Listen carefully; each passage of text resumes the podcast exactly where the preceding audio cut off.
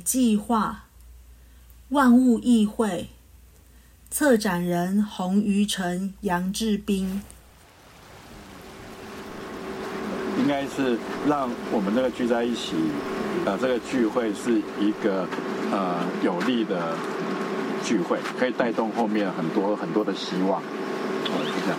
那所以我我我在我想说，我们现在呃往下走呢，呃，就你可以选择回复到啊你认为最有力量的角色跟姿态，啊，说不定从非人的角度，你会觉得你更有力量。但是也说不定，呃，你觉得呃你要自由切换，呃，会更可以让你的想法跟呃跟行动可以更自由、更自在，啊，所以都可以。好的，那但是我们就聚焦在呃，我们可以有什么样的行动，啊，可以让我们的想法可以走一大，可以往前走一步，哦，是这样，或者是说点出什么样的问题，那个问题必须要处理，才有办法让呃大家。觉得这样的聚会有信心，所以也可以是点出问题，也也可以是提出行动。好，那那那大概是这样。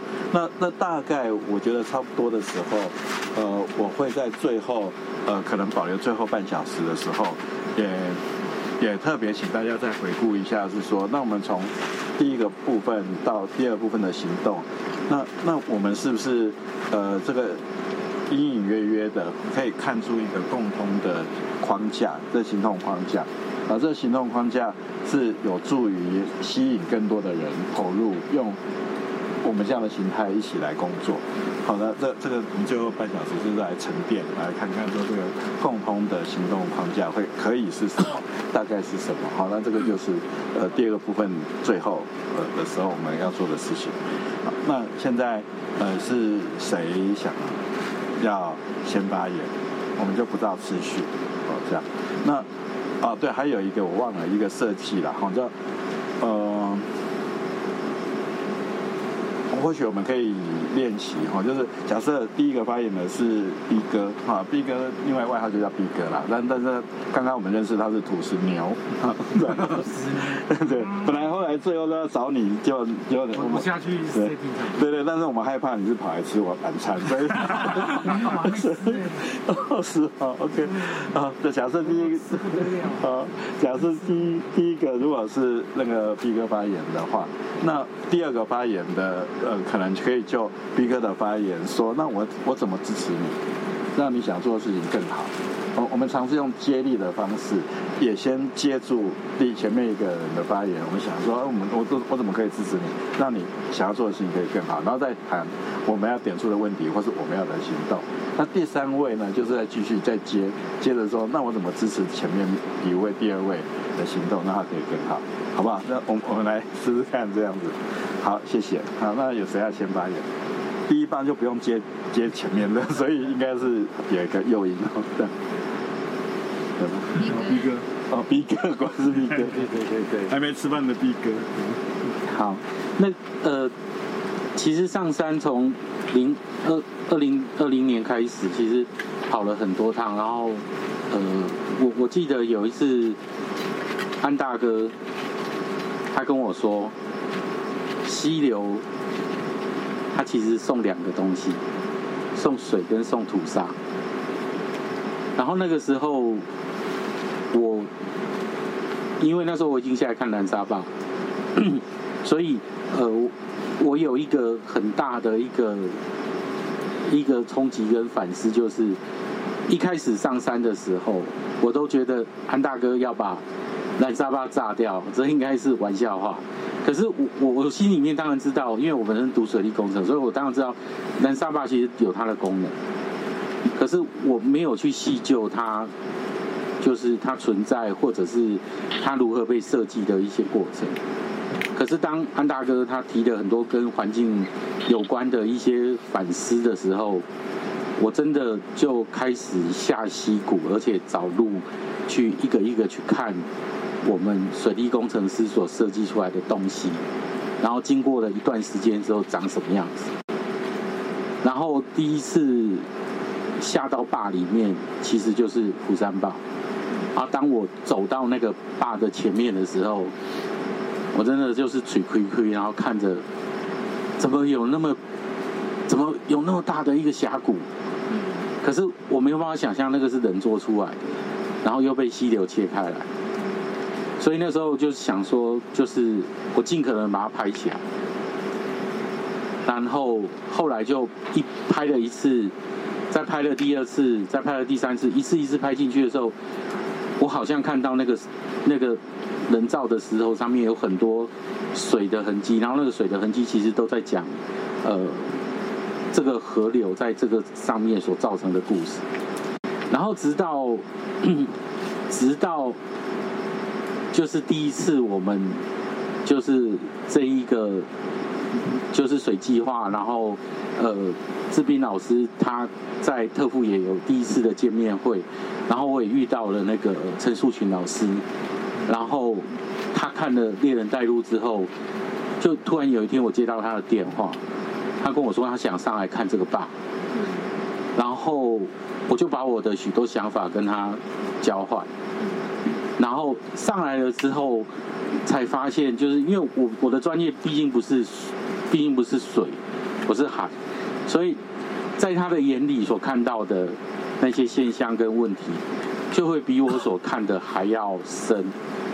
然后包含我们上到达特富呃，就是达德安坝的时候，我很惊讶是，他竟然是在今年的梅雨，整个口被切开，然后呢，整个西床就是瞬间向下切割，就是形成一个深 V。然后素群老师在那边很开心，就冲下去，他就开始丈量等等，然后他就提出他他的很多的想法，说其实拆坝我们不应该一层一层拆，应该从中间切一条沟下来就好了。然后直到上一次我们跟北水局一起开会的时候，他跟北水局建议就是就是秀兰坝不要一层一层拆，直接从中间切开来，这样就好。然后他。后来在上一次我们去参观秀兰坝的时候，他又跟局长提出了他认为为什么从中间切会有会有一些好处，然后我才我才意识到说，哦，原来原来我做一个摄影师在这里好像起了一个功用，这样子。然后在那一天，其实我也跟数数学老师讲了一个故事，就是其实，在莫拉克风灾之后，我有去南横公路去去做线调。然后看到那个布唐布纳斯那个大超大的土石流，其实看了之后，其实其实做一个水利工程师是蛮嗨的。为什么？因为因 因为以前在教科书上看到国外的东西，你你都会觉得说天哪，这真的吗？但是当第一次出现在面前的时候，你真的会发出赞叹，会觉得说这个大自然真的是太伟大了。但是它对于整个老龙溪其实也产生很大的影响。然后我就开始找很多资料，然后发现它的名字叫布唐布纳斯，它其实是布农族语，然后布农族语它的意思就是沙库，就是沙的水库。然后我在这个地方就突然间想到了一件事情，就是我们在做这一个计划的时候，我们有去访问蔡长泰老师，然后蔡老师说，其实现在增温水库里面。有一座台江内海，就是淤出来的台南汉南区。然后他因为他去做估算，结果发现，其实一八二三年那个台江内海淤出来的淤积量，跟现在留在增温水库的淤积量其实是差不多的。然后也就是我们现在的水库里面，其实我们的水库其实欠了台南市一块土地，应该把这个土地还出来。然后那时候我就一直在想说，有没有办法把那个土全部把它弄到，弄到下游，弄到出海口。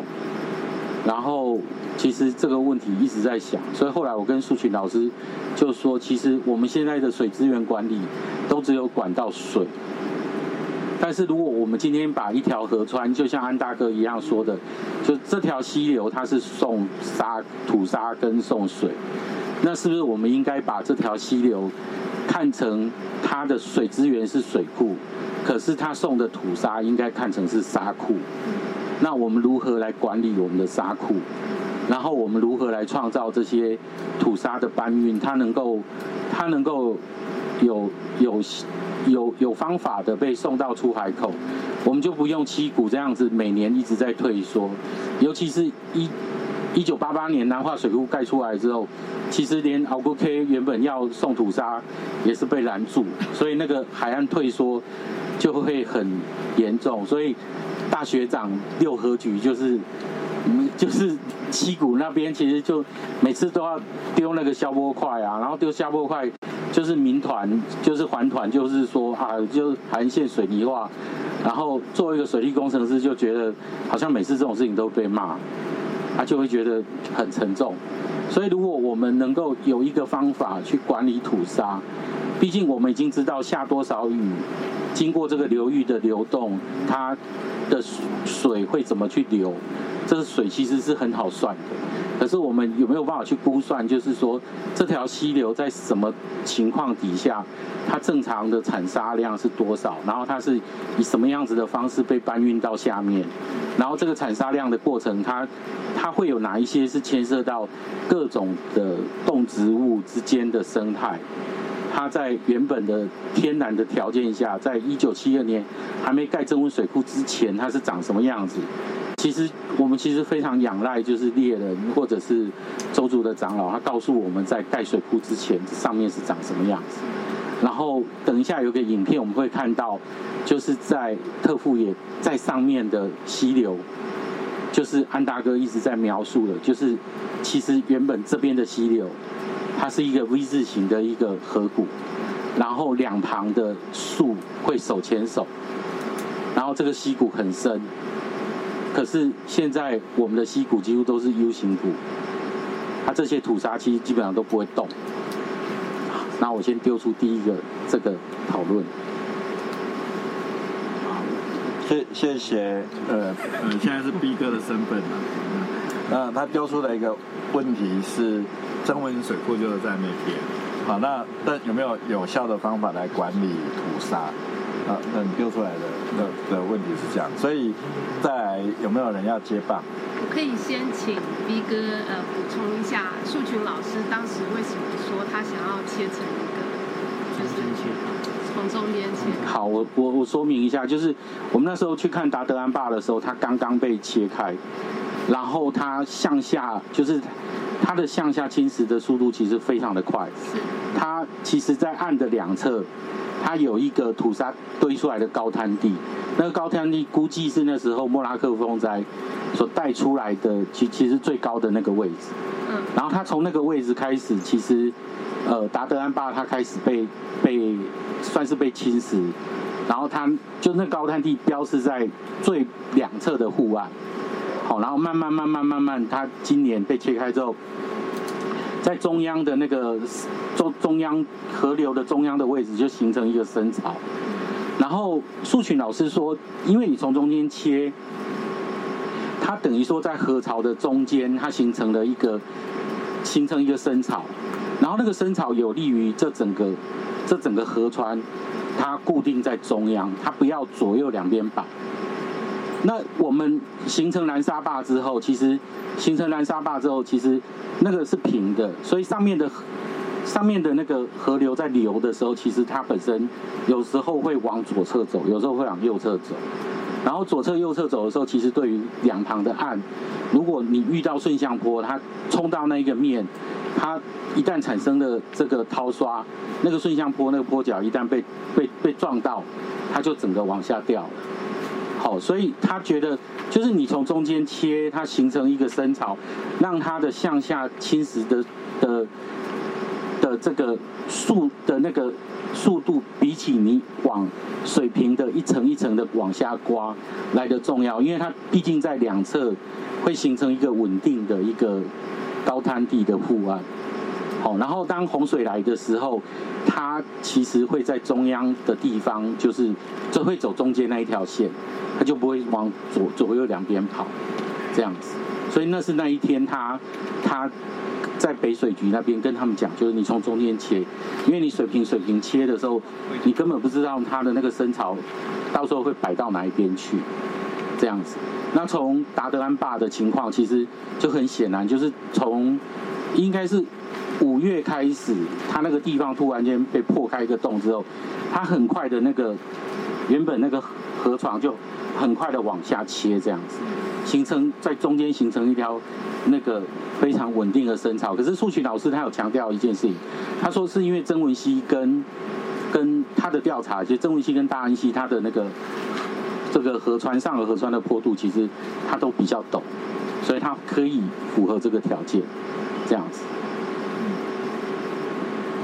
我觉得这陈淑琴老师是跟大自然在学智慧了。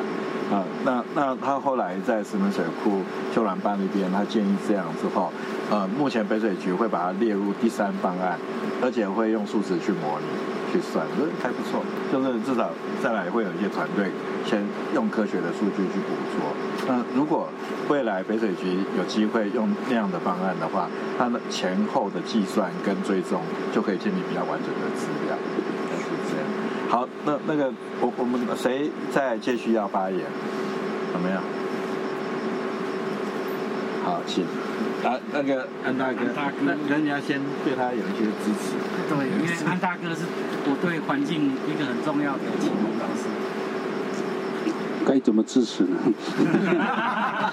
安大哥抱抱起来。我想就延续好了啊，但是我想要回应刚刚毕哥讲的屠杀的管理。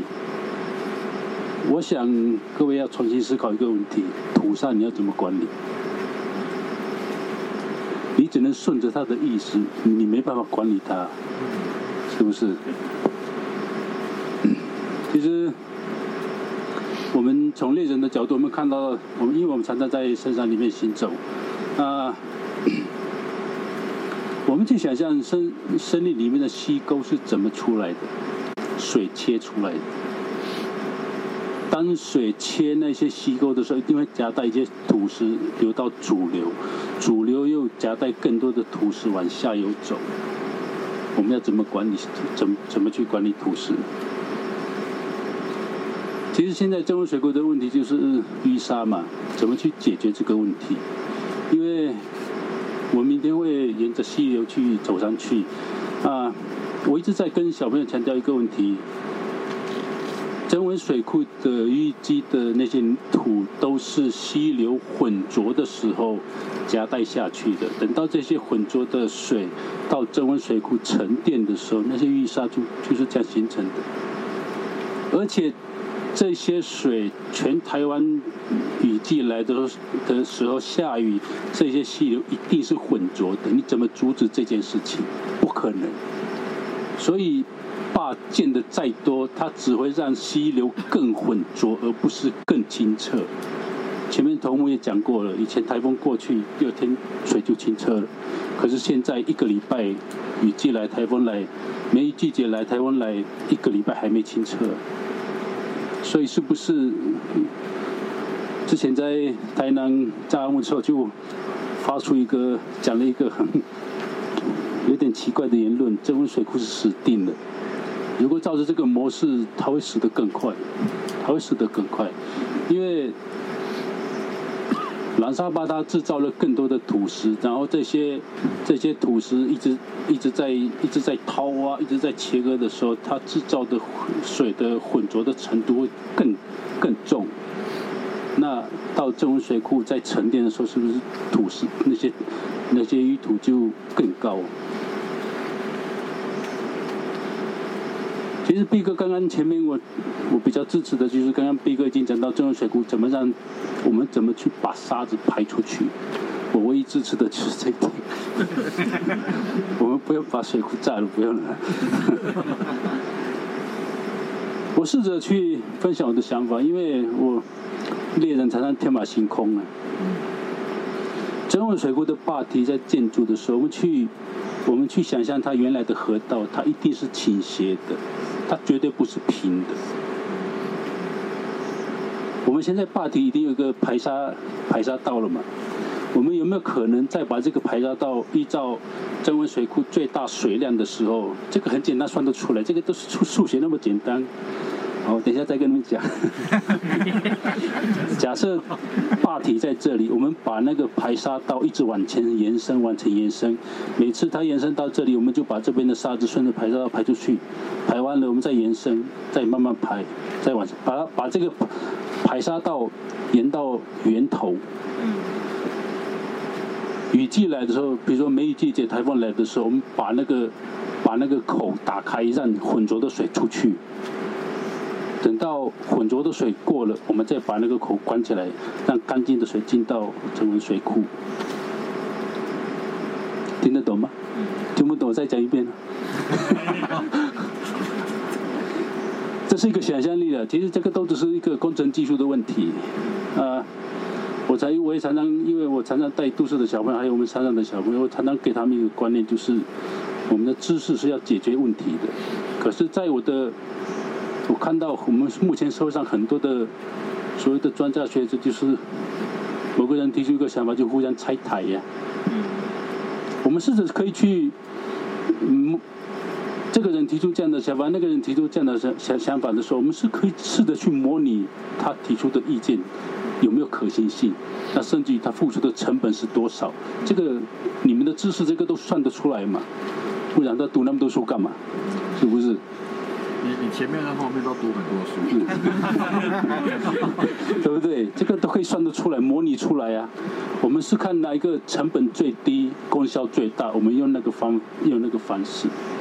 就是我从我常常跟小朋友讲的。知识是要解决问题的，不是踩人家后踩人家抬扯人家后腿。那我再延续到森林里面，其实因为讲到这个部分，龚卓俊老师就有一个深刻的体会。因为现在头目也讲过，现在森林里面的水路的出清数量太多了，杂草都没有了。我常常带都市的小朋友直接到森林里面去看目前森林的情况，不只是杂草没有，连小树都没有了。小树没有了，那些水路又啃大树的树皮，将来大树倒了，谁来接替小树的位置？它会变成一个裸露地。到时候，到时候大雨下来，雨水又冲刷冲刷那块地，那土石流是不是更多？山的作用是什么？山的作用，它好像海绵一样，每次降雨下来，山会储存那些水，留在山里面。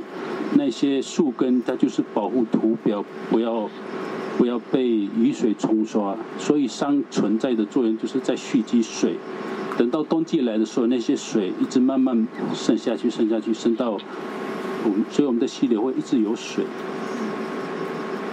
如果我们的环保观念没有去修正的话，水路的储进数量更多，危害到已经危害到森林了，那整个森林都没有了。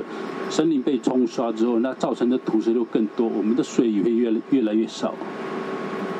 我常常跟小朋友讲一个问题：什么是善良？如果我们的善良只是停留在保护野生动物，而没有去更做一个更深刻的思考的时候，你的善良只是最低级的善良。好了，不要讲那些。我觉得安大哥刚才讲的那个排沙道的方法，好像就是石门水库绕库排沙的方法。好，那另外第二个他提出来的是水路为患的事情。好，那今天没没有人扮演水路了。对，但是我们这里领务局的。OK OK 好，那那那好，谢谢。那呃，我我想等一下呃，小文老师你可以接着呃 B 哥的话，也可以接着安安大哥的话，因为因为你跟他同时举手，但他们两个其实都讲的是有重叠的。好，那我们请小文。好，谢谢。呃，我觉得就是我们大家都把水视为资源嘛，水资源。但是呢，我们没有那么多人把沙也看成一个资源，都把沙当做头痛的事情，那所以才会有很多这种我要去控制它、防止它的这种思维。那其实很多人在讲蓝沙坝，那为什么我用防沙坝？其实台湾的防沙坝这个词也是从谢欣教授日本的那个 Sabo。就是防沙，所以大家对于沙的那个想法还是防的这个概念。那所以我觉得，其实延续刚安大哥跟这个 B 哥讲的，我觉得呃两个层次我们来看。假设我们先看这些防沙坝，其实我们都已经蛮明确的知道说，这些坝的存在其实并不会有提供它的功能。因为那个是随着时间的累积就知道的，就是像啊早呃就哎刚刚才讲的，就是那个信用卡的概念。那所以我们要积极的作为，像七家湾溪那样，还是呢，就是等着大自然的力量。那我想，其实树群老师在讲的，它也是一个类似大自然的力量。那呃，我们之前呢就在看这种很大型的防沙坝，它的其中一个功用就是希望能够有比较多的蓝蓄土方量，让下游的增文水库的淤积可以减缓。那但是那个量体的比较其实是差非常多的。那再加上它一淤满，如果没有处理，其实没有办法再继续拦蓄。但是有一些比较矮的这种防沙坝或拦沙坝，它的功能可能是说呃稳定流星啊，那减缓了一些可能的冲击。所以在谈是不同不同的思维。那但是我比较想就呃呃增文水库来另外也来看。就是啊，我们其实都也要承认说，我们可能是要仰赖像增文水库这样子的呃，就是水工结构物、水工设施、水利设施提供人的用水的需求。那所以现在的做法就是怎么样子让已经存在的这一些大型水库。能够提供我们也需要功能的这些设施，因为在寻得新的地点是基本不可能的。怎么样让它更永续的来操作？那所以刚刚安大哥讲的，就是那个绕库排沙的概念。那以我对增文呃水库的了解，增文水库的年入库沙量是五百六十万方。那如果所谓的永续水库，就是也要能排出五百六十万方，不管用任何的方式。那刚才讲到那个绕库排沙的方式，我记得之前可能南水局也有在讨论过。那但是因为增文水库它的库区的几何是一个比较长形的这个几何，那绕库排沙希望都可以是比较一个短短一点的隧道嘛的方式来来施作，所以这可能也是这个增文水库绕库排沙一直都还没有被更积极的讨论的原因。那所以很显然的是，这个增文水库它是还没有办法入出平衡，所以也因此它。呃，会死掉是早早晚的事。那怎么减缓这个这个这个呃，就是说减缓它死去，然后延长它寿命？那我们在讲就是可能几种做法嘛。那一种去理解自然的力量，那利用这种啊。等于说冲沙，就是说，因为在高水流、高泥沙强度的时候，如果我们透过水流的方式直接把沙带下去，那它可能是一个做法。那但它也需要透过一些相对的什么低孔设施来做。那嗯，我们之前呢，就是有做过一个比较。我们是假设以石门水库来看，石门水库过去的四十年做的这些啊机械挖沙、水利抽泥，大概一方要花二十块美金。然后后来呢，在这个电厂改建之之后，然后透过这个底孔排沙，一方只要花五块美金。那那个底孔排沙，就是让呃这个电厂的底部透过一些适当的这个孔径，然后让水夹带着沙，在这个啊大水的时候直接带出去。那它是更符合自然盈利的一种排沙的作为。那在长时间来看，那它的成本也是比较低的。那我觉得可能现在增文水库虽然有一个像刚刚嘉宁之前讲的这样子的这个 sluicing tunnel，就是防淤隧道，那它是有帮助，但是现在又跟力径有关系。我们在谈的是什么样子的呃力量？那所以它不是简单的问题，那它是需要很众人的各种的想法来来谈的。我可能先简单先回回应一下。支持一下这个议题。那呃，因为其实说真的，要把增文水库怎么样的这件事情，可能其实也不是大家要做的选择，而是我们怎么样对减缓泥沙造成的问题，把它看成一个可能的资源。好，谢谢。好，张 老师，现在都是专家出手。我觉得今天像水一期的。我们机长也是系上的大学长。呃，我们今天的活动是买一送一啦。现在是那个水库永续是探讨。我我还是觉得可能是源头啊。我的意思说，其实干其实这个早呃第一第一段的时候，这个呃头目就有讲说这个水清，就跟我我第一段的时候，我有讲到水清跟水浊的问题。那其实不是在这个个呃。这这曾文溪上游，其实在这刚刚头目讲的那一头大马下也是一样，岐山溪在过去的时候其实就是一下就清的，可是呃下雨之后，现在的要很久才能清。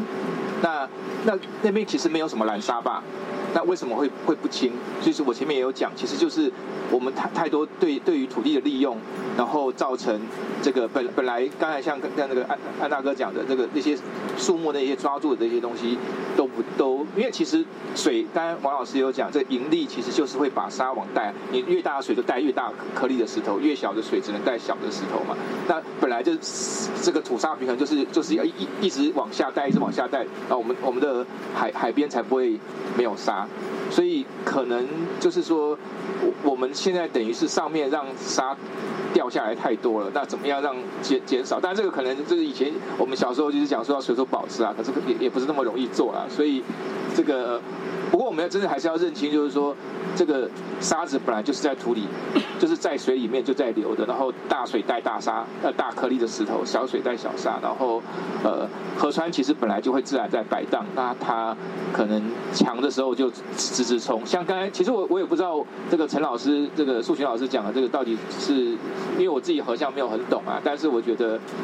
就是说，你如果要要希望用一个很快的水往下冲的话，哦，可能他讲的是因为是这边是比较陡的，不然就其实跟我们讲截弯曲直一样嘛。我们让水冲更快，那到底是好事还是坏事？我今天解决了这边，那下面的那个地方，我不知道是不是又又有新的问题啊？所以我我也不知道啊，这个可能还是要观察之后才知道。就是说，你你认为你切的这样子，然后很快这边就顺着这个所谓走河中河中的这条路走。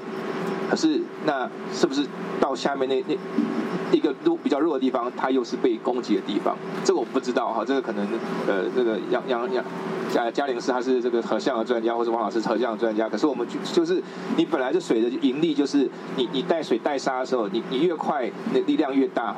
那你你冲到接下来的地方，是不是能够承受掉这个力量？那不没有办法承受力量，你说明你你说不定这个疤切出来了，下面那有一块地方。就是一个危险的地方，这个我不知道啊，这个我可能看看其他人有没有什么见解哈。你可以呃先讲一下。我我觉得专家的优势跟麻烦就是他们会点出一个又一个的问题。好，那那不不过如果我们可以聚集一些够好的专家，呃，聚焦呃持续性的去探讨。那那至少，呃，可以提供整个公民社会一个很大的智库。以以往就是被隔离的啦。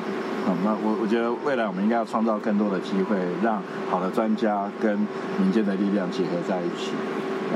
OK，好，那呃，刚刚嘉玲有要被托付任务吗？还是其他人有没有感觉？我们也可以稍微好，OK，很好。我可以先那个白话说明一下刚刚几位的专有名词，因为我怕这个大家会好很好。科普时间 也也不是说科普，就是说，呃，我我自己很认同安安安老师，对，因为其实对我来讲，就是真正跟自然有第一手接触的，就就是老师。那我们学合相，其实也就是在向自然学习。好，那诶，总而言之，我觉得整个呃水库跟排沙的议题，呃，现在当然是有很多很多技术的说法。那我就先呃讲一下，刚有讲绕库排沙，对不对？好，那为什么说中文水库绕库排沙的这件事情比较不可行？像刚呃安大哥就是说，一个基本原则是说，原来是斜的，好，那建水库之后变平的，对不对？那建变平的之后，它的流速就改变了。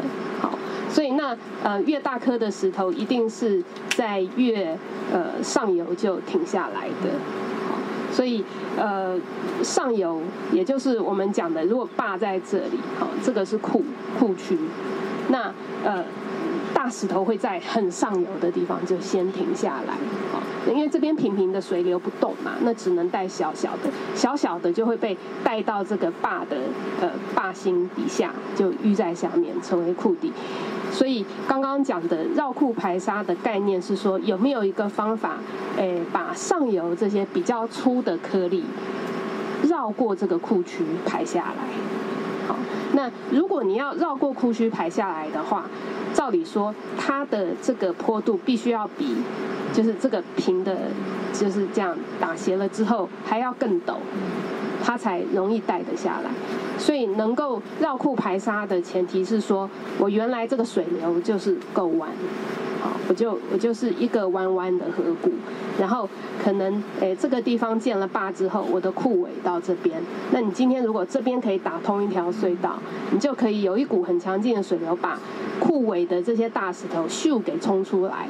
好，那日本有一些坝就有这样的条件，他们就绕库排沙了。那呃，曾文溪的形状，因为像刚刚小文老师讲，它是它它它比较没有那么大一个弯可以这样下来，所以绕库排沙基本上要排大颗的话比较不可行。那底孔排沙就是说，呃，一个库那么大，好，那嗯，这些细的都沉在底下，好，那呃。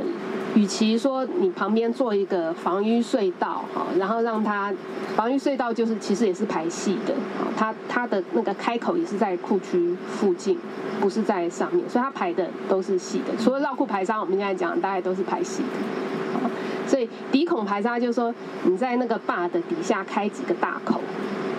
然后，诶，就像闸门用闸门控制一样，就把它打开，好，然后那些细的就唰，就这样很高很高的浓度这样冲出来，这样子。哦，那呃也有别的国家做过，但是它就要克服很多从下面开，就是下面的坝体一定是最厚的，然后你要在下面开口，然后你的水压非常大，然后你要确保结构物还是还是安全的等等。那当然专家们就会去去思考说哪些是可行的，哪些不可行这样子。那目前为止呢，中文水库就只采取了呃这个。哎，对对，就是一个防淤隧道，就是等于说把一些细的东西，好，然后让绕绕过这个库区，然后丢到下游的河道里，然后就会诶发生像那个之前建建平老师说的，因为他就是就是绕过库区之后就扔到河道里了，哈，那个叫做什么河道放淤，是不是？他们那个是抽泥。好，抽泥，好，反正就是就是把淤泥往直接往下游丢这样子，好，然后就下游就。浊成一片，就是会非常非常高的浊度。好，我先补充到这里就好了。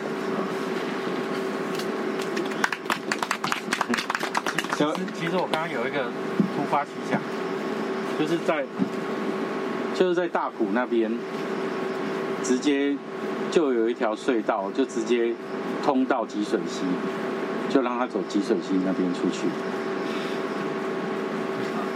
因它就很短啊，因为大洞山其实没有很长，它那边如果有一条，而且坡度 slope 如果够的话，它其实就直接积水溪出去。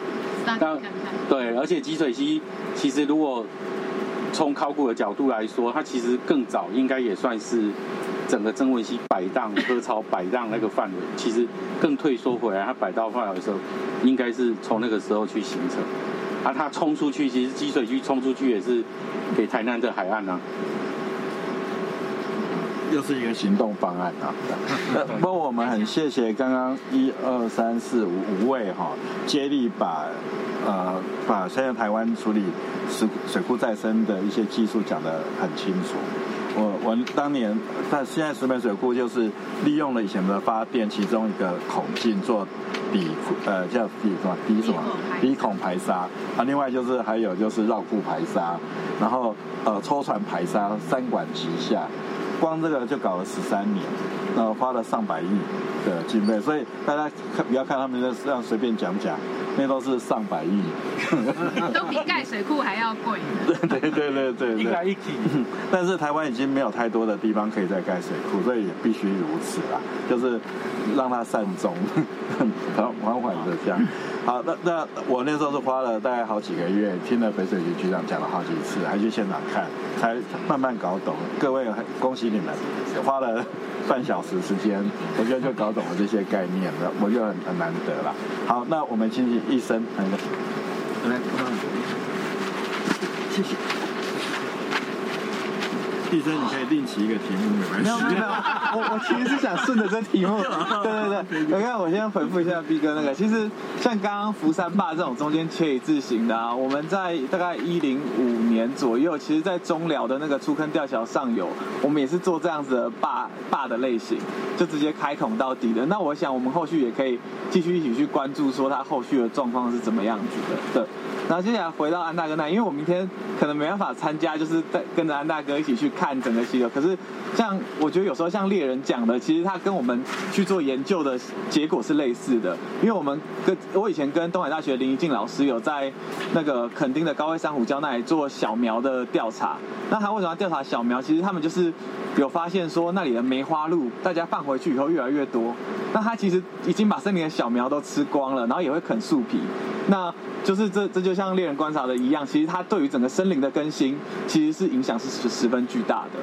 对，那延续到刚刚大家都在谈中文水库的议题，其实像孙老师有讲到说，我们要从源头控制，可是我们现在看到源头控制到底有哪些呢？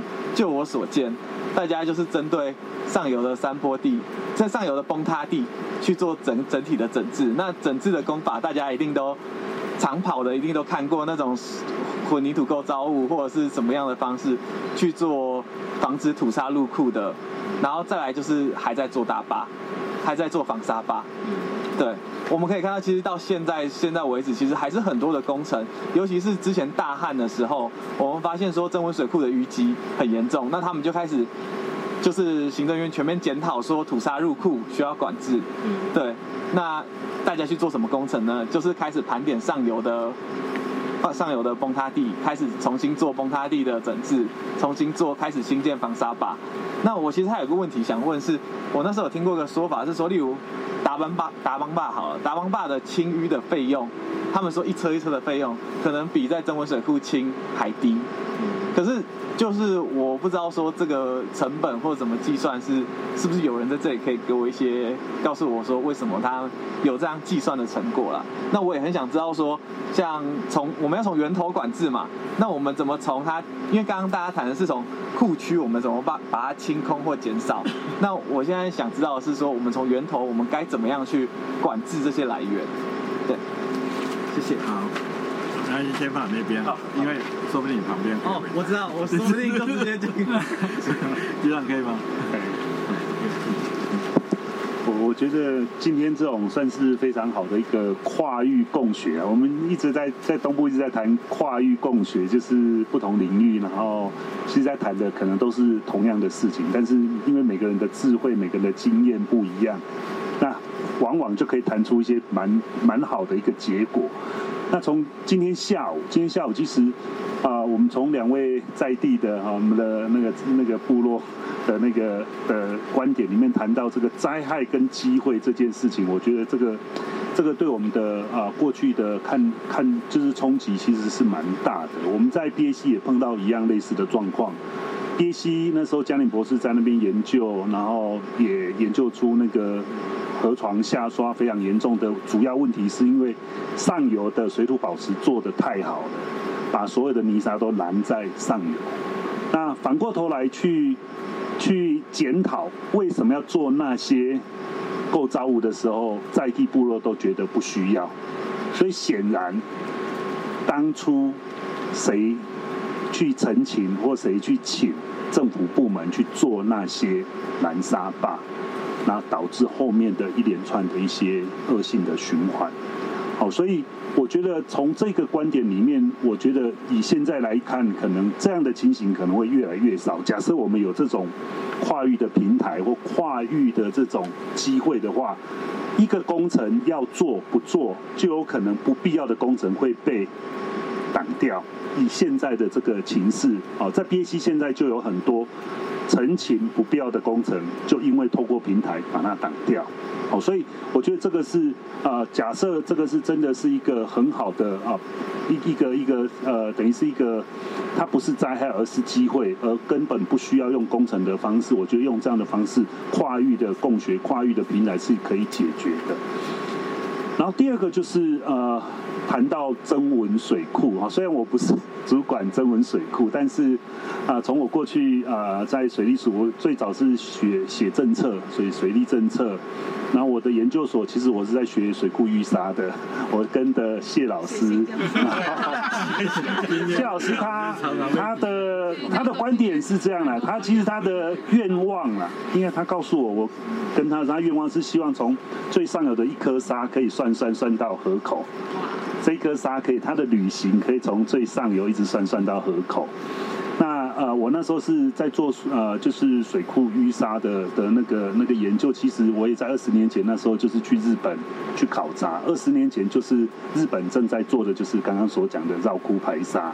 可是以现在的观点，以现在的的的的状况，这绕库排沙就是要有它的地理环境。我刚刚特别提到地理环境。那刚刚呃，我们伙伴所提到的，我们在上游假设。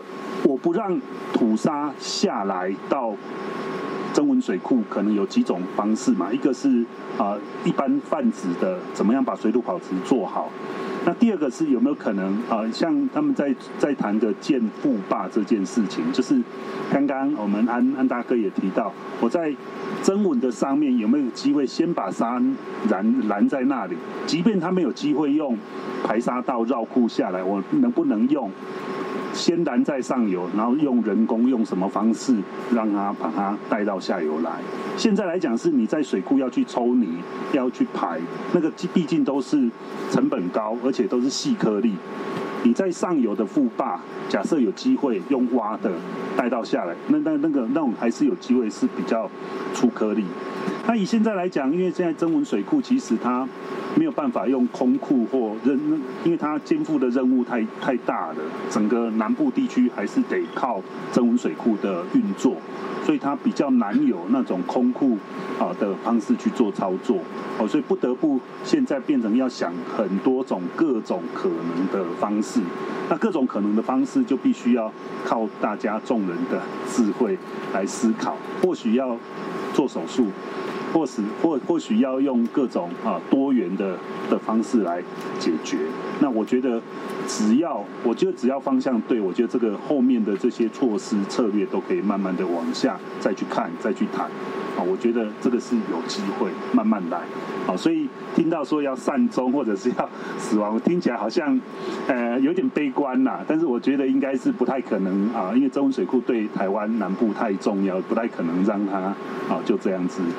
好，我先做那简单的一个回应。所以只要找到一个方法，让五百六十万方可以各种方式，对，就可以做某种永续，是吗？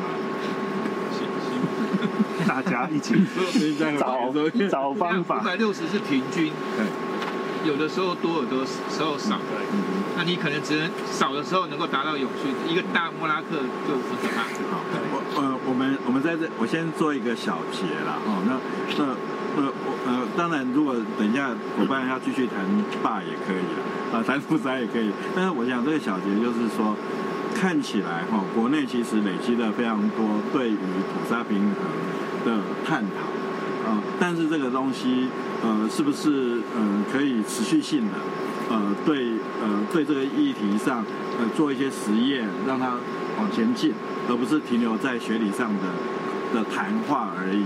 呃呃呃呃呃，譬如说，呃，像北水局，他要有一些作为的时候，我觉得陈淑群老师也好，甚至小文老师那时候也都有参加第一次线上的会议。其实每个人都很高兴，因为终于在实作上要往前进。那那我觉得一个行动上的实验，呃，我我呃，这恐怕呃是，我我觉得很可以，很可以推动的，用民间的力量来推动，这是第一个。第二个就是资讯揭露了，啊，那资讯揭露就是说，嗯，让民间更了解说，呃，石门水库做一些什么样的努力，这一些流域也在做什么样的努力，那它各自遭遇到的一些特色跟障碍是什么？呃，这这既是科普教育也是某种资讯揭露，因为呃，感觉上政府在这方面的那种那种呃那种意志力很低了。反正他们觉得那那那不是民间的事情，好的我觉得资讯揭露也可以在这方面，呃，希望局长来之后可以更做得更好。